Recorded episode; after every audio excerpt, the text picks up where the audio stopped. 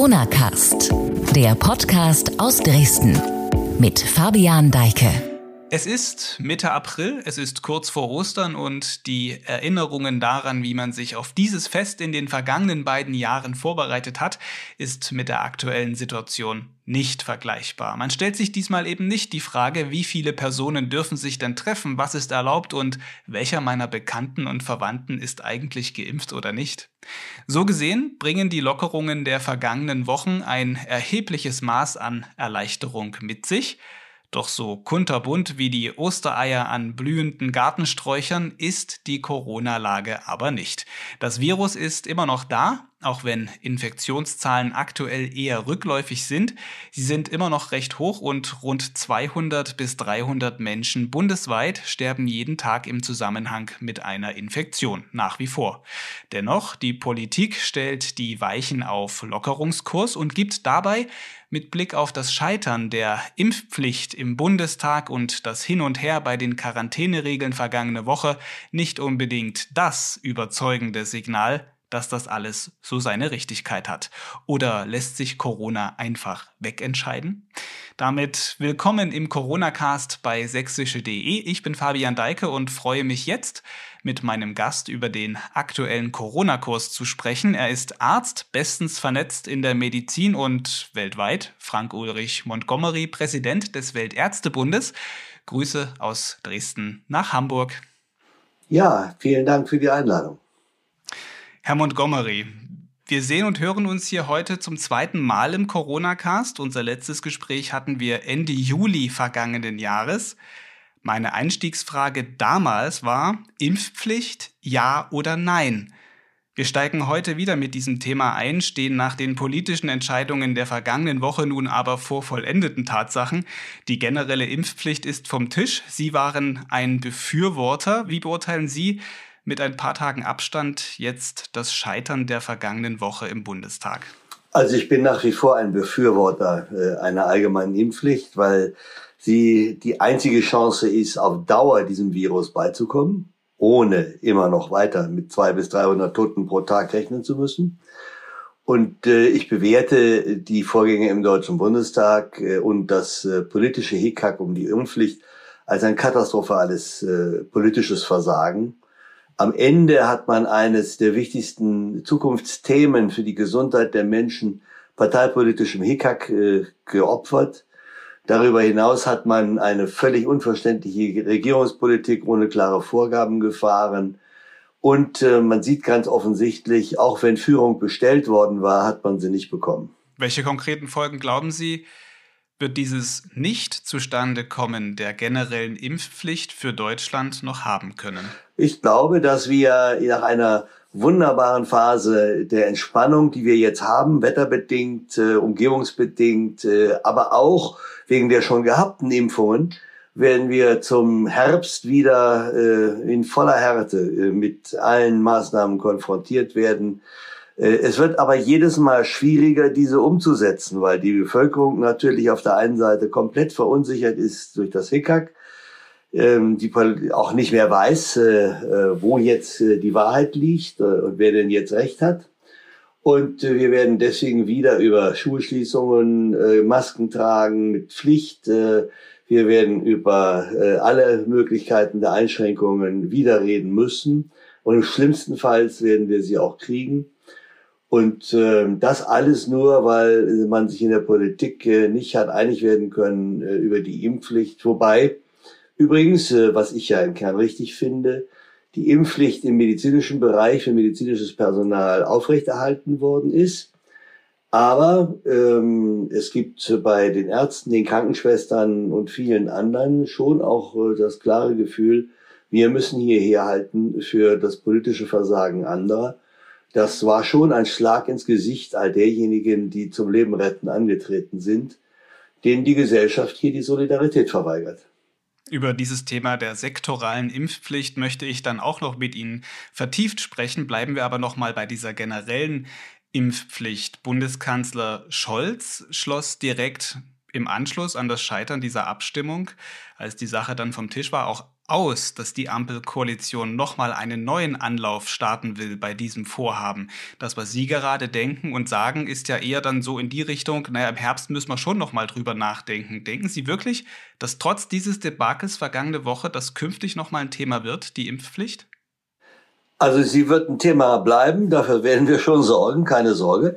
Aber sie wird uns im Herbst nichts mehr nutzen, weil wenn Sie die Impfpflicht ähm, diskutieren und dann verabschieden sollten, dauert es ein Viertel bis halbes Jahr, bis die auch wirkt. Das ist ja keine Maßnahme wie einen Schalter umlegen, sondern das ist eine Maßnahme, wo Sie erstmal die Pflicht konstituieren müssen und dann Instrumente schaffen, sie auch umzusetzen. Deswegen haben wir die Chance für diesen Herbst vertan. Äh, aber ähm, wir werden, äh, was ich jetzt eben meinte, ist, ich glaube, dass Olaf Scholz äh, weil er ja nicht sieht, dass er bei der FDP eine vernünftige Veränderung der Politik erreichen kann, äh, will deswegen aus Gründen des Koalitionsfriedens nicht äh, über diese Thematik mehr reden. Das kann ich aus seiner Wahrnehmung durchaus nachvollziehen. Aber äh, das ändert nichts daran, dass wir zum Herbst dann über, nicht über die Impfpflicht in erster Linie, aber über die Einschränkungen, die aus der nicht gehabten Impfpflicht resultieren, über die werden wir reden müssen. Und noch schlimmer wäre es, wenn wir bis dahin eine neue und äh, was ich gar nicht zu wagen, zu, zu glauben wage, aber vielleicht sogar gefährlichere Variante hätten. Dann wird das alles noch um ein paar Zehnerpotenzen schlimmer. Gescheitert ist ja diese Impfpflicht auch daran, dass eben die aktuelle Virusvariante eher mildere Verläufe verursacht sie ist zwar sehr hoch ansteckend, aber es kann ja genauso wie Sie auch gerade sagen, Virologen wissen es ja auch noch nicht und können das vorhersagen. Keiner hat eine Glaskugel, ob dann die nächste Variante vielleicht äh, genauso ansteckend und krankmachender ist. Nur ist dann ja, wie Sie es auch betonen, das Kind schon in den Brunnen, in den Brunnen gefallen. So ist es.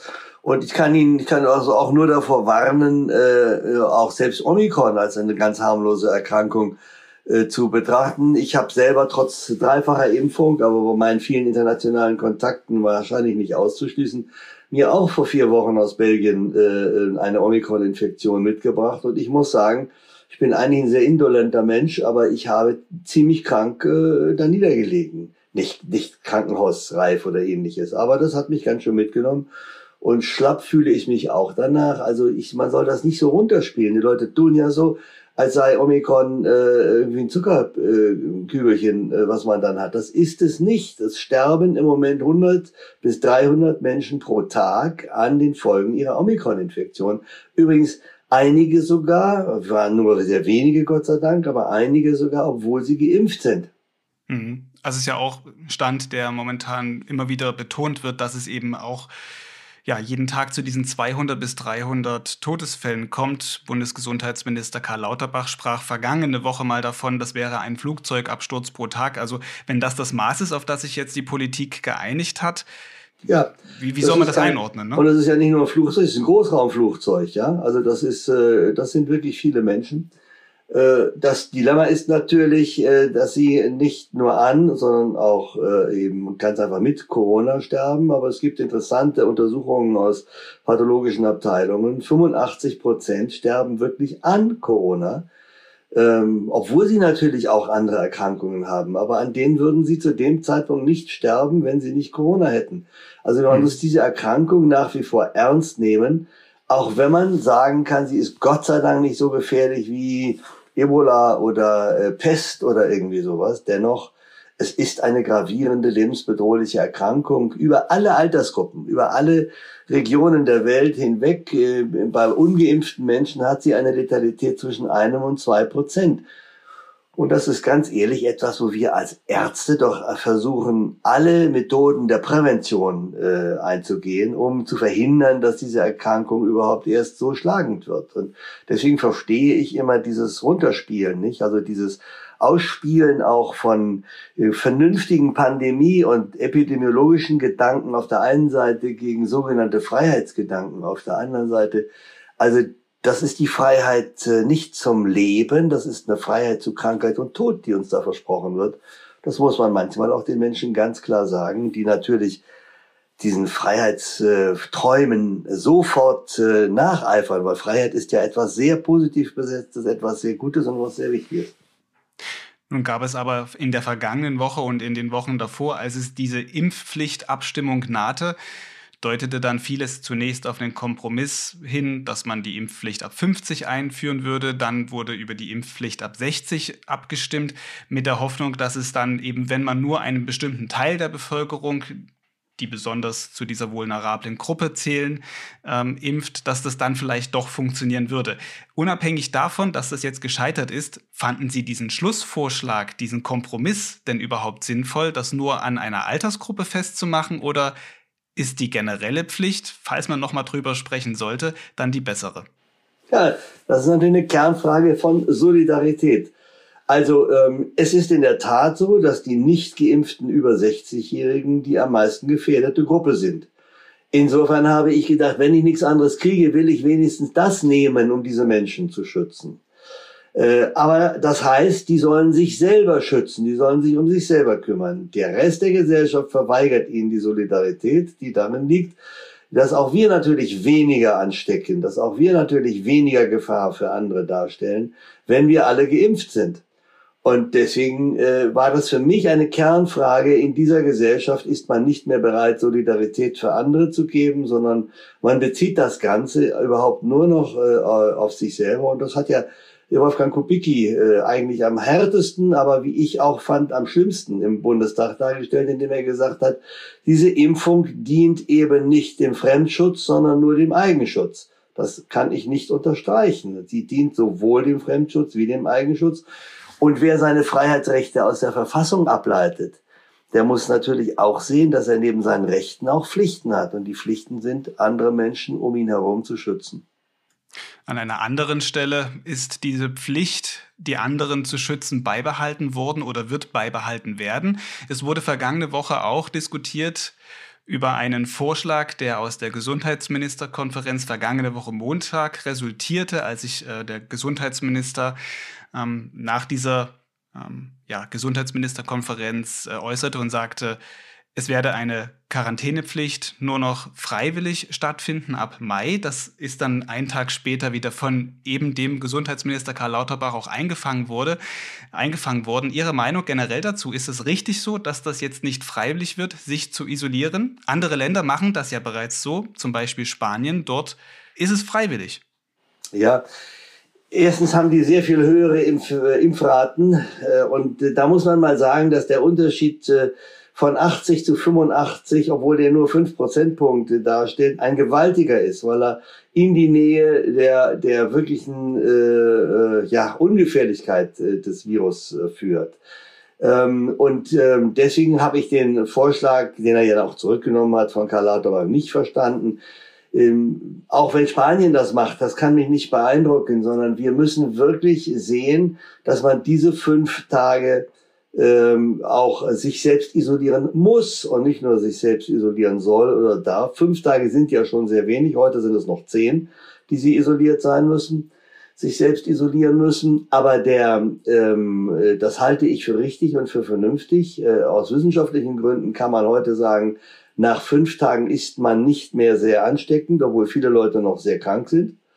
Äh, aber äh, das kann ich nachvollziehen. Aber das vollkommen freiwillig zu machen, äh, seien wir doch mal ehrlich, bloß weil die Gesundheitsämter angesichts der Menge an Infektionen bei der Überwachung der häuslichen Isolation überhaupt nicht mehr hinterherkommen, das ist ein Praktikabilitätsargument, das ich nicht akzeptieren kann. Die Pflicht sollte bestehen. Äh, ob man sie dann mit der Polizei überwacht, ist eine völlig andere Frage. Das wird nicht gehen, schon äh, von der Menge der Aufgaben her nicht. Aber ähm, deswegen hat äh, Karl Lauterbach ja auch völlig zu Recht dann seinen eigenen Unsinn wieder zurückgenommen. Hm, hat es als falsches Signal dann auch erkannt, was da aus dieser Äußerung hervorgegangen ist. Ich hatte vergangene Woche hier im Podcast die sächsische Sozialministerin Petra Köpping im Gespräch und ihr Ressort ist im Freistaat für Gesundheit zuständig. Sie hatte es auch begrüßt, dass ihr SPD-Parteikollege Lauterbach diese Ankündigung, so etwas beschließen zu wollen, zurückgezogen hat und als Fehler bezeichnet hat. Und Köpping kritisierte zudem das Robert Koch Institut, auf dessen wissenschaftlicher Empfehlung hin überhaupt erst dieser Vorschlag für eine freiwillige Isolation auf den Plan gekommen sei. Wer ist denn Ihrer Meinung und Beobachtung nach jetzt am Ende schuld an diesem Schlamassel? Ach, das kann ich nicht beurteilen. Ob das Robert Koch Institut hier eine missverständliche Empfehlung gegeben hat, das muss ich gestehen, weiß ich jetzt gar nicht. Ähm, mir ist wichtig, dass es am Ende nicht zu einer Gesetzeswirkung gekommen ist oder Verordnungswirkung gekommen ist, sondern dass wir das am Ende klariert haben und dass wir jetzt mit einer vernünftigen Politik weitermachen. Fünf Tage Quarantäne, also weniger, aber auf äh, einer, äh, auf einer verpflichtenden Basis, das halte ich für den richtigen Weg.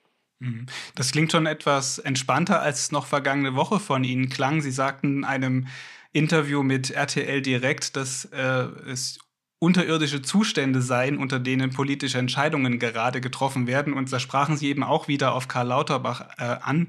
Und ja, Karl Lauterbach, er hatte vor, bevor er in dieses Amt kam, in dieses Fachministerium, auch als, als Arzt, ein Amt, was man dachte, für ihn wie geschaffen zu sein. Ähm, ja, er, man hat den Eindruck, er verspielt gerade eben dieses wichtige Pfand, dass man ihm vertraut, dem Arzt in dem Amt. Wie sehen Sie das? Verspielt er gerade Vertrauen? Absolut. Er verspielt sehr viel Vertrauen. Er äh, begreift nicht, dass man in Politik manchmal anders kommunizieren muss als in Wissenschaft. Ich kann vieles von dem, was er sagt, wie er es sagt, nachvollziehen, aber er sieht nicht, dass er die Menschen äh, überfordert mit dieser Art äh, der, der Argumentation.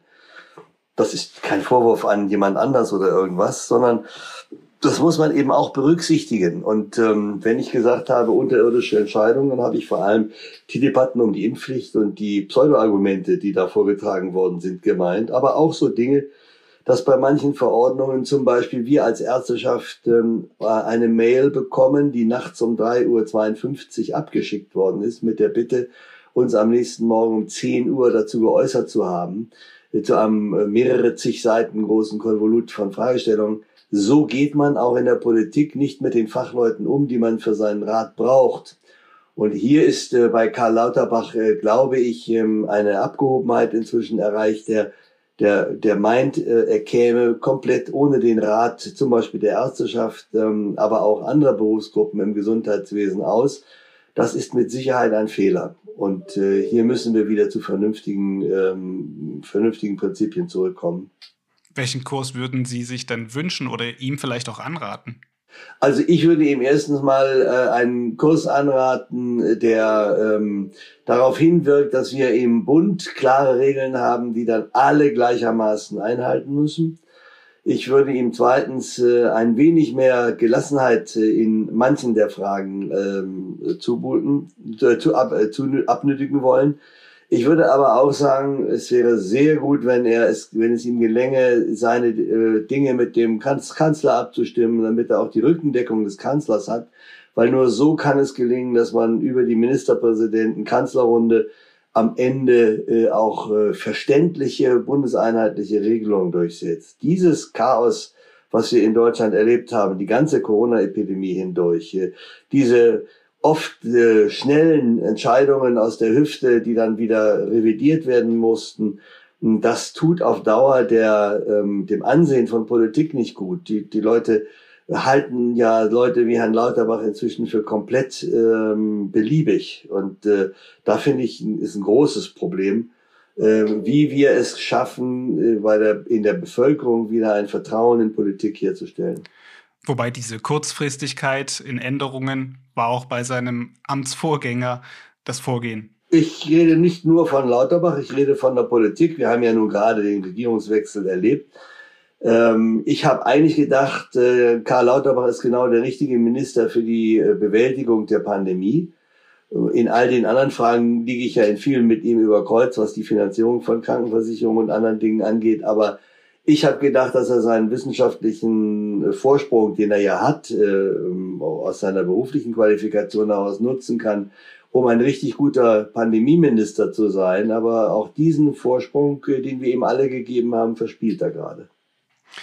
Wer da ursächlich ist und welche Kräfte vielleicht auch ursächlich dafür sind, Darüber kann man noch vielleicht in einem anderen Gespräch in die Tiefe gehen und diskutieren. Kommen wir kurz noch zu einem anderen Thema, das Sie vorhin auch schon angeschnitten haben, nämlich ein Gesetz, das in Kraft ist. Also was äh, umgesetzt wurde, ist ja die sektorale Impfpflicht. Sie gilt seit 16. März und medizinisches Personal muss zum Schutz vulnerabler Gruppen jetzt Impfnachweise erbringen bzw. geimpft sein. Bei Nichtimpfung drohen Sanktionen bis hin zum Jobverlust. Soweit jetzt die Theorie zu dieser Impfpflicht. Vor allem in Sachsen ist das jetzt ein Problem, ähm, weil auch unter den Pflegekräften die Impfquote, um es gelinde zu sagen, nicht die höchste ist. Droht in manchen Ecken im Freistaat, auf dem Land vor allem, ähm, ein Engpass an Pflegekräften, wenn es denn so zum Tragen kommt, dieses Gesetz, dass dann Pflegende nicht mehr in den Dienst zu den Menschen gehen können.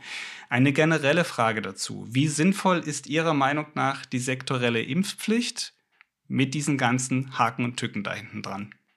Ich halte eine sektorale Impfpflicht äh, für absolut richtig. Ich halte ja die allgemeine Impfpflicht sogar für richtig.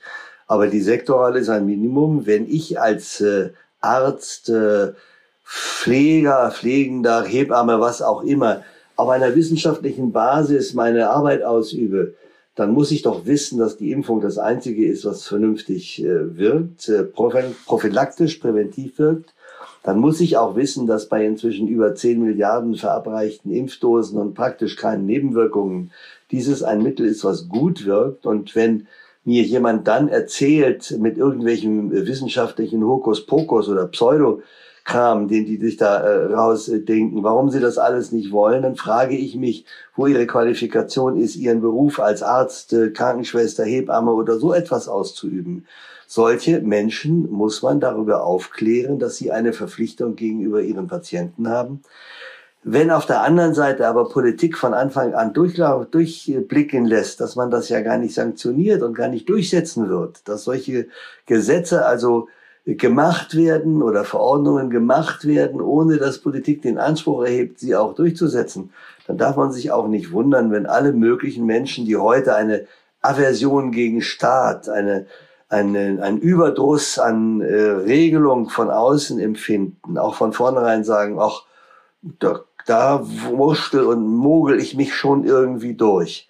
Und das ist ja der Zustand, den wir haben. Das Gesetz wird ja nicht äh, umgesetzt und wird ja nicht äh, mit, äh, wird, es, kommt ja nicht zu den. Äh, Die Frage wird auch sein, ob dieses Gesetz über das Ende dieses Jahres Bestand haben wird. Und im Zweifel ist ja dann ich mehr Schaden sagen, entstanden als Nutzen. Ich kann nur sagen, dass es in anderen Ländern äh, total gewirkt hat und zwar ohne die befürchteten ähm, Ausfälle in äh, der Quantität und in der Menge von Pflegenden. Frankreich und Italien sind uns hier gutes Beispiel. Offensichtlich sind aber die Pflegenden und die Ärzte in äh, diesen Ländern in diesem Punkt deutlich äh, äh verantwortungsbewusster, als es bei uns ist. Denn dort haben sich die Menschen impfen lassen.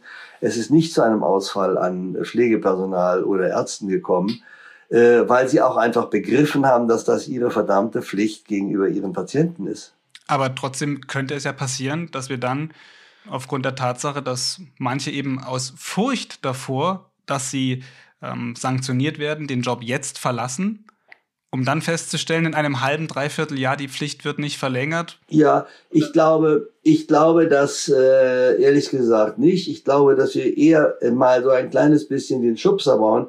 Manche Menschen haben sich ja sehr verrannt in ihrer Aversion gegen die Impfstoffe. Es gibt fünf Prozent von Menschen, die aus Dummheit oder aus ideologischer Verblendung oder aus solchen Gründen heraus, äh, die werden wir nie dazu kriegen, sich impfen zu lassen. Äh, das müssen wir zur Kenntnis nehmen. Aber ich glaube, ein großer Prozentsatz der sogenannten Impfgegner sind einfach verführte, verwirrte Menschen, die die Fakten nicht sauber und klar haben und die, die, denen man auch so viel Ängste gemacht hat und eingeredet hat von interessierter Seite, äh, dass sie, äh, dass sie ein kleines bisschen vielleicht noch einen, einen, einen kleinen Schubser brauchen, um diese Hemmnisse zu überwinden, weil sie eigentlich äh, gar nicht gegen das Impfen sind. Ganz viele dieser, dieser Impfgegner sind ja komplett durchgeimpft gegen alles andere. Ich denke daran, dass in der alten DDR zum Beispiel ja man gar nicht über Impfpflicht geredet hat, sondern automatisch alle Leute geimpft wurden. Nämlich auch im Westen. Wir haben bei den Jugendlichen Impfquoten um die 90 bis 95 Prozent. Da redet gar keiner drüber. Warum jetzt hier bei der Corona-Impfung äh, plötzlich einen viel sicheren Impfstoff mit einer viel höheren Erfolgsrate als bei vielen anderen Impfstoffen. Äh, Grippe hat eine Erfolgsrate von 50 Prozent. Wir haben hier Erfolgsraten um 95 Prozent. Dass man da diese Diskussion zulässt und dass man äh, auch ihr so viel Raum gibt, das ist für mich auch wiederum hm, der ein Versagen der Tatsache, dass manche Leute ihren politischen äh, Brei auf ähm, diesen schwierigen Fragen kochen angefangen von all den Menschen, die von ganz rechts äh, als Demokratieverweigerer, als Staatsverweigerer auftreten, bis hin zu denen, die mit irgendwelchen vollkommen wirren Theorien, also Bill Gates Chips äh, implantieren oder äh, die, die, die Fertilität der ganzen Bevölkerung reduzieren. Also so ein, so ein Quatsch, wer einigermaßen reinen Geistes ist, muss doch merken, dass das kompletter Unsinn ist, den sie da erzählen. Ich glaube, auch darüber haben wir schon viel gesprochen in diesem Podcast, insbesondere über die Wirksamkeit der Impfstoffe. Danke auch nochmal für die Einordnung an dieser Stelle mit diesen deutlichen Worten. Machen wir noch einen Schwenk, äh, Schwenk und blicken nach vorne. Wir sind ja heute ja eigentlich auch zusammengekommen in diesem Gespräch, weil ich Sie fragen wollte, in welche Richtung Sie denken, sich die Pandemie und der Umgang damit entwickeln wird. Die Politik setzt jetzt voll auf die Karte der Eigenverantwortung, verweist darauf, dass man sich impfen lassen und so gut es geht selbst schützen kann und sollte. Masken werden bis auf wenige Bereiche, wo sie noch vorgeschrieben bleiben, nur noch empfohlen. Mehr Spielraum lässt auch das aktuelle Infektionsschutzgesetz nicht zu. Glauben Sie, dass diese Leitplanken, die man jetzt geschaffen hat, künftig reichen werden? Also im Sommer glaube ich ja ähm, wenn ein neues, eine neue Virusvariante äh, kommt äh, mit einer höheren Infektiosität oder einem äh, gefährlicheren Krankheitsverlauf, nein. Äh, aber Sie haben etwas sehr Wichtiges angesprochen mit der Eigenverantwortung. Ich meine, warum muss man mich denn zwingen, eine Maske zu tragen? Ich kann es doch auch freiwillig tun. Also ich bin bei, ich trage äh, ähm, nicht beim Spazierengehen draußen, aber wenn ich in ein Geschäft gehe oder wenn ich äh, in ein Kino gehe, natürlich eine Maske. Ähm, und zwar ähm, freiwillig. Das muss gar nicht äh, äh, unbedingt mir gesetzlich verordnet sein. Und ähm, deswegen meine ich, äh, was die Eigenverantwortung angeht, äh, wir müssen das alles wieder auch auf eine Rationalität reduzieren. Wir haben ja im Grunde genommen das die letzten anderthalb Jahre an die Eigenverantwortung der Menschen beim Impfen zum Beispiel appelliert. Und wir wissen ja, was wir damit erreicht haben nämlich immer noch über 20 Prozent der Menschen, die wir nicht erreicht haben, die sich nicht impfen lassen. 2,7 Millionen Menschen über 60 Jahren, die nicht geimpft sind. Äh, also die Eigenverantwortung haben wir jetzt anderthalb Jahre ausgereizt und wollen mal gucken, äh, ob das gereizt, gereicht hat. Ich glaube nein. Äh, aber ähm, wir werden im nächsten Herbst, oder in diesem Herbst muss man ja schon sagen, wir sind ja schon im April, wir werden in diesem Herbst über all diese Dinge nochmal wieder intensiv reden müssen. Und ich glaube, wir werden dann wieder zu Einschränkungen kommen müssen und die werden sehr schwer für die Politik durchzusetzen, weil mit jeder Lockerung ähm, äh, gefällt äh, und dann wieder Rückschritt in die Einschränkung äh, verliert man mehr und mehr Menschen, die sich fragen, was soll das jetzt alles? Hm, das Reizwort hier dürfte Infektionsschutzgesetz sein, weil das wird ein Akt, so etwas dann dort nochmal zu formulieren, weil faktisch diese Maßnahmen, die Sie beschreiben, die vielleicht nötig wären, sieht das aktuell in der Form nicht vor.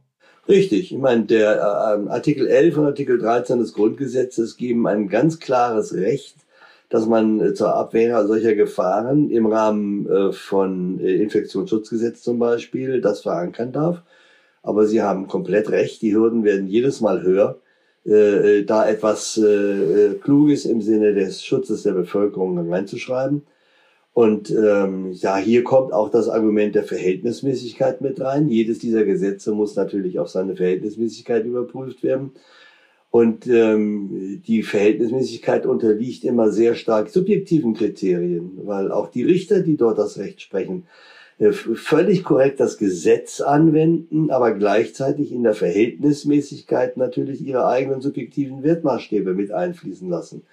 Und äh, deswegen glaube ich, dass das extrem schwer wird. Und äh, nach wie vor fände ich ja den besten und einfachsten Weg, wenn man das über ein Bundesgesetz äh, regelt, wie wir das gehabt haben, mit einer äh, pandemischen Entwicklung nationaler Tragweite. Damit war eigentlich ein Rahmen geschaffen, auf dem dann alle aufbauen konnten und es vernünftig machen können. Das scheint mir aber bei dieser Bundesregierung nicht mehr möglich zu sein was vieles darauf hindeutet, dass eben dann, wenn es nochmal haarig werden sollte, in Richtung Herbst auf einen Flickenteppich hinausläuft. Absolut. Und äh, würde mal sagen, wenn wir jetzt so langsam ja auch zum Ende unseres Podcasts kommen, mein größter, größter Wunsch wäre, dass ich mich total geirrt habe und das Cassandra-Phänomen äh, nicht eintritt. Cassandra war ja das Problem, die hat's ja richtig vorhergesagt und die Leute haben es nicht geglaubt. Ich hätte gar nichts dagegen, alle Prognosen seien falsch gewesen äh, und, und geglaubt hat mir auch keiner. Äh, dann wäre es wirklich wunderbar. Ganz überzeugt bin ich allerdings von dieser Variante nicht. Ich glaube, wir werden im Herbst nochmal wieder äh, einen weiteren Podcast auflegen können. Das können wir gerne machen, noch einen Podcast im Herbst, wenn es die Lage denn auch dann erfordern wird. Ich würde nur gerne an dieser Stelle, weil wir auch gerade über Masken gesprochen haben, noch bei diesem Thema kurz bleiben. Was auch eine individuelle Beobachtung jetzt von mir ist, ist, dass eben viele Menschen nach wie vor ähm, obwohl sie es nicht mehr müssen, seit dem 3. April in vielen Alltagsbereichen beim Einkaufen, beim Shoppen noch Masken tragen. Genauso ist es auch eine bundesweite repräsentative Umfrage von sächsische.de hat das gezeigt, dass mehr als die Hälfte der Menschen in Deutschland freiwillig auch weiterhin in diesen Alltagsbereichen Masken tragen wollen. Nun gibt es Stimmen auch aus der Wissenschaft. Virologe zum Beispiel hat, äh, also Klaus Stör hat in der Welt vergangene Woche gesagt, mit dem Maske tragen, wenn man das noch weiter tun würde, das würde die Pandemie nur verlängern. Wir müssen da jetzt, äh, um seine These kurz zu fassen, einmal nochmal alle durch und dann war es das. Was halten Sie denn von solchen Aussagen? Naja, Wissen Sie, es gibt äh, auch in den wissenschaftlichen Szenarien ja immer ein paar Namen, die dafür gut sind, äh, äh, gegen den Mainstream von Wissenschaft zu argumentieren. Äh, also diese Durchseuchungstheorie führt eben halt zu zwei bis 300 Toten ähm, im, äh, am Tag. Äh, ich kann das als Arzt so nicht akzeptieren, dass wir äh, gewollt ähm, auf Präventionsmaßnahmen verzichten ähm, bloß weil wir dann etwas schneller mit ein paar mehr Toten durch sind. Das ist für mich kein Argument. Ähm, ich glaube nicht, dass das Maskentragen das verlängert äh, insgesamt. Äh, es ist aber auch ein Ausdruck des Respektes äh, gegenüber meiner Umgebung, die ich nicht anstecken möchte und die ich nicht in Gefahr bringen möchte. Und äh, ich halte dieses Argument deswegen für hergesucht, äh, weil man immer eine andere Meinung haben muss und nicht für wissenschaftlich fundiert. Hm, wie auch immer wir das jetzt hier bewerten, zu beobachten ist allerdings, dass sich Deutschland ja, was das Lockern und das, das Herunternehmen von Regeln oder vielleicht auch das Abnehmen von Masken an EU-Nachbarn orientiert oder an anderen Ländern in Europa. Dort wird das genauso gemacht. Lockern und Eigenverantwortung prägen das Bild ja, mit, der Maßnahmenlandkarte. Mit, mit den entsprechenden äh, Problemen. In Großbritannien wird momentan von der Wissenschaft wieder eine Einführung von von äh, Restriktionen gefordert, weil die Infektions- und Todeszahlen massiv steigern. Ähnliches sehen wir in Dänemark. Ähm, und äh, da verweigert sich die Politik. Das ist genau der Effekt. Politik hat so viel Angst bekommen vor der Einführung von restriktiven Maßnahmen, weil sie auch dann nicht wissen, wie sie da wieder rauskommen und weil sie sich viel Ärger mit der Bevölkerung dort einhandeln, dass sie sich das gar nicht mehr trauen. Aber man muss ja nun nicht so tun, als ob in den anderen Ländern mit deutlich höheren Impf Quotienten mit deutlich besserer Durchimpfung der Bevölkerung, dass alles so problemlos liefe, dass man sich nicht mehr traut, dagegen anzugehen. Das sind politische äh, Erwägungen. Aber wissenschaftlich äh, passiert in England genau das, was wir immer vorher gesagt haben. Na gut, in Großbritannien kommt halt noch dazu, so ist der, wenn ich das richtig gedeutet habe, das Problem, dass die Teststrategie ja sehr löchrig geworden ist und damit auch nicht ein klarer Blick auf eine Datenlage möglich ist. Das ist bei uns doch auch. Ich meine, wir haben, wir haben, äh, wir machen gar nicht mehr so viele Tests und haben eine Testpositivquote von um die 50 Prozent. Das ist schon gewaltig. Also das bedeutet ja wirklich, und wenn Sie mal sehen, was heißt denn eine... Würden Sie das als Kontrollverlust bezeichnen? Ja, wir verlieren die Kontrolle über diese Erkrankung. Ich glaube, wir müssten mehr und intensiver testen, dann würden wir auch an manchen Punkten zu anderen Ergebnissen kommen. Oder könnten wir früher in eine Situation kommen, wo wir die 200 bis 300 Toten vermeiden könnten. Aber testen alleine, mit, Sie testen ja das Virus nicht weg. Äh, wegkriegen Sie es nur mit Impfen. Aber, und es ist natürlich auch eine Frage, was kostet das alles? Und zu allem bei Omikron ähm, muss man dann auch die Frage stellen, äh, wenn die Leute es eh kriegen, man es nicht behandeln kann und die meisten einigermaßen da durchkommen durch diese Erkrankung, was hilft mir da die immer weitere Testerei? Ich muss dann in der Sekunde testen, wo die Leute ähm, sozusagen ihre häusliche Isolation wieder verlassen, dass sie andere nicht mehr anstecken können. Und das passiert ja bei uns auch. Das ist ja geregelt. Aber ich glaube schon, dass die PCR-Testung ähm, als ähm, Garant für eine valide und sichere Erkennung der Erkrankung bei uns in Deutschland zu wenig angewendet wird. Und äh, jede Botschaft des ähm, äh, Robert-Koch-Instituts endet ja mit dem Hinweis, dass man davon ausgeht, eine Untererfassung der Daten zu haben, weil viele Leute sich gar nicht testen lassen. Mhm. Weil vielleicht auch teilweise dann Kapazitäten nicht ausreichen würden. Ich hatte vor kurzem auch ein sehr spannendes Gespräch mit dem Vorsitzenden der ALM, mit Michael Müller hier im Corona-Cast. Kann ich an der Stelle nochmal empfehlen, da reinzuhören. Da ging es insbesondere auch um die Teststrategie, wie sie vielleicht aufgestellt sein müsste für die Zukunft mit Corona. Ähm, weiten wir vielleicht nochmal hier in dem Gespräch den Blick über Europa hinaus. Wo sind im globalen Kampf gegen Corona noch die größten Baustellen? Sie in Ihrem Verbund, dem Weltärztebund, haben da vielleicht einen guten Einblick. Ja, ich komme ja gerade von der Vorstandssitzung aus Paris zurück und wir haben dort mit unseren Kollegen aus Afrika und Asien sehr intensiv genau über die Frage diskutiert. Da gibt es äh, verschiedene Probleme. Das erste äh, Problem ist schlicht und einfach ähm, die, die Unmöglichkeit mancher Staaten, ähm, sich die Impfstoffe überhaupt zu leisten. Ähm, da wird, die können das aber nicht bezahlen. Weder, weder eine eigene Herstellung noch das Kaufen äh, von den äh, reicheren Ländern. Ähm, hier versucht man über die WHO und über äh, Initiativen äh, wie COVAX und so weiter, versucht man äh, eine Verbesserung zu erreichen.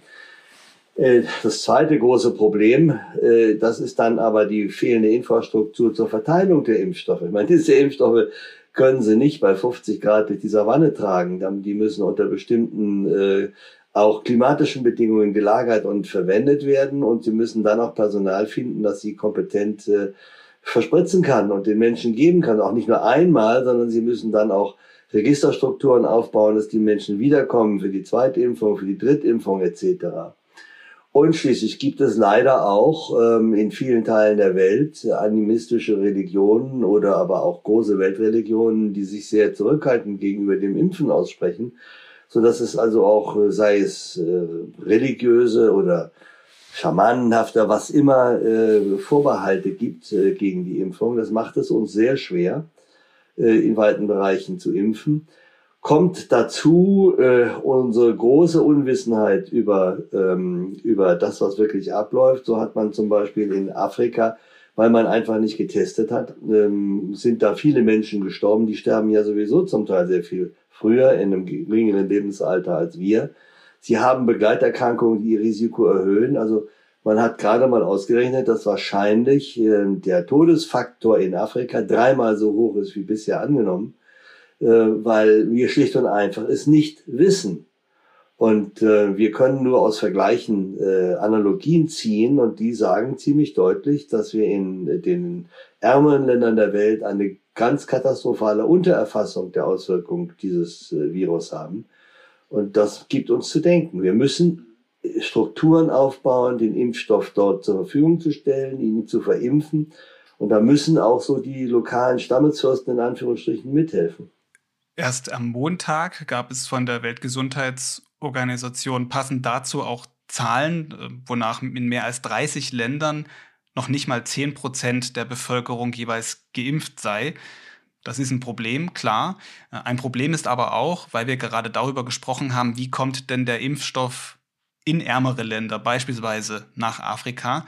Ähm, da wird Impfstoff beispielsweise aus Europa nach Afrika gebracht, der nur noch eine kurze Haltbarkeit hat. Das ist ja auch ein, ein Problem, der sich dann in diese logistischen Probleme einreiht. Wie müsste denn eine gezielte Hilfe aussehen? Also die gezielte Hilfe müsste zum Beispiel aussehen, dass wir nicht abgelagerte und kurz vor dem Verfall stehende Impfstoffe verschenken, bei denen das Transportproblem dann größer wird am Ende innerhalb der Zeit, äh, als die Möglichkeit, äh, Sinn damit zu stiften. Nein, wir müssen zum Beispiel auch mal darüber denken, ob diese gewaltigen äh, Profite, die die Pharmaindustrie mit den Impfstoffen gemacht hat, äh, ob man die nicht nutzen kann, die äh, Pharmaindustrie zu verpflichten, Impfstoffe zeitgerecht, so dass man sie verimpfen kann, in, in diesen Ländern zur Verfügung zu stellen, zu produzieren und diesen Ländern zur Verfügung zu stellen. Sehen Sie, für mich ist es ein äh, wirklich ein großes äh, äh politisches Problem, dass äh, eine Firma wie BioNTech äh, von der Europäischen Union und der Bundesregierung 370 Millionen Euro zur Verfügung gestellt bekommen hat, um die Produktionskapazitäten aufzubauen, um dann im letzten Jahr 10 Milliarden Euro Reingewinn mit dem Impfstoff zu machen. Pfizer hat äh, mit dem Impfstoff 35 Milliarden Dollar Reingewinn gemacht. Das sind gewaltige Summen äh, und ich finde, die Firmen müssten verpflichtet werden, diese Summen äh, nicht als Shareholder Value und für ähm, ihre Aktionäre äh, auszugeben, sondern sie müssten einen Teil dieses Geldes ausgeben, um daraus Impfstoffe zur Verfügung zu stellen. Oder aber man kann ja auch sagen, solche gewaltigen Gewinne sind Ausdruck der Tatsache, dass diese humanitären Produkte zu total überhöhten Preisen verkauft werden. Andernfalls könnten diese Gewinne ja nicht entstehen. Und darüber werden wir in Zukunft nochmal reden müssen wir brauchen, und das geht nicht über die Patentfrage, weil wir brauchen ja den innovativen Anreiz, sonst kriegen wir so schnell gar nicht solche Impfstoffe.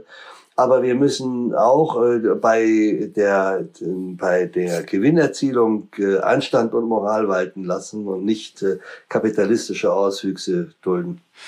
Mhm. Jetzt sprechen wir über das Helfen und auch das Organisieren von Hilfe für andere.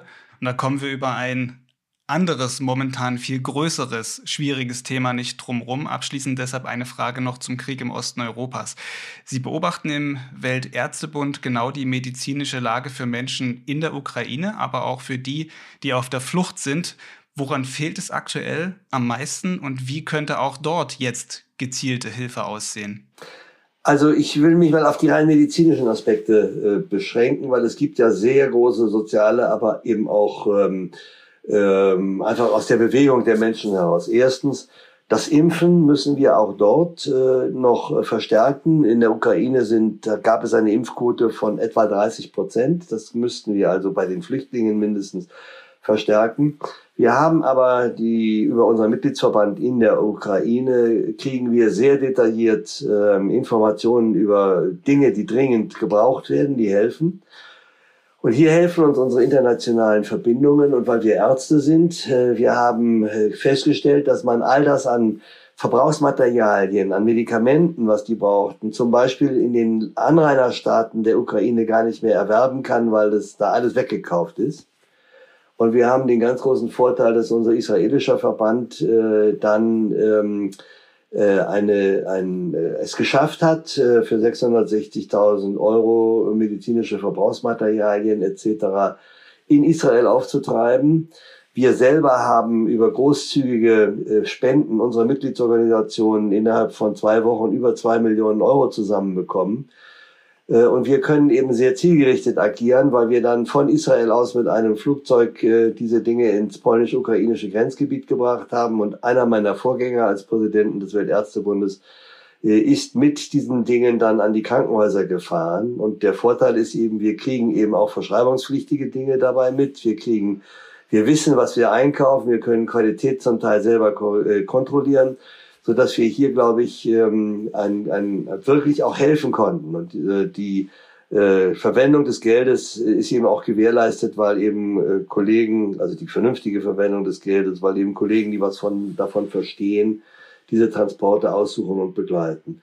Also ähm, das ist mal so die konkrete Hilfe. Äh, wir haben Kontakte zu Krankenhäusern, die uns richtige Listen schicken. Da kann man nicht alles immer bedienen, das ist völlig klar aber ähm, zielgerichtet, äh, persönlich äh, und äh, nicht äh, einfach irgendwo versickern in irgendwelchen Hilfsorganisationen.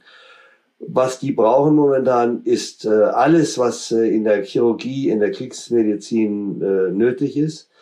Darüber hinaus finde ich sehr beeindruckend auch den Einsatz ähm, vieler deutscher Krankenhäuser und der Bundesluftwaffe, die anfangen, jetzt Schwerstverletzte, die besondere Therapieformen benötigen, aus der Ukraine nach Deutschland zum Beispiel zu fliegen und hier zu behandeln.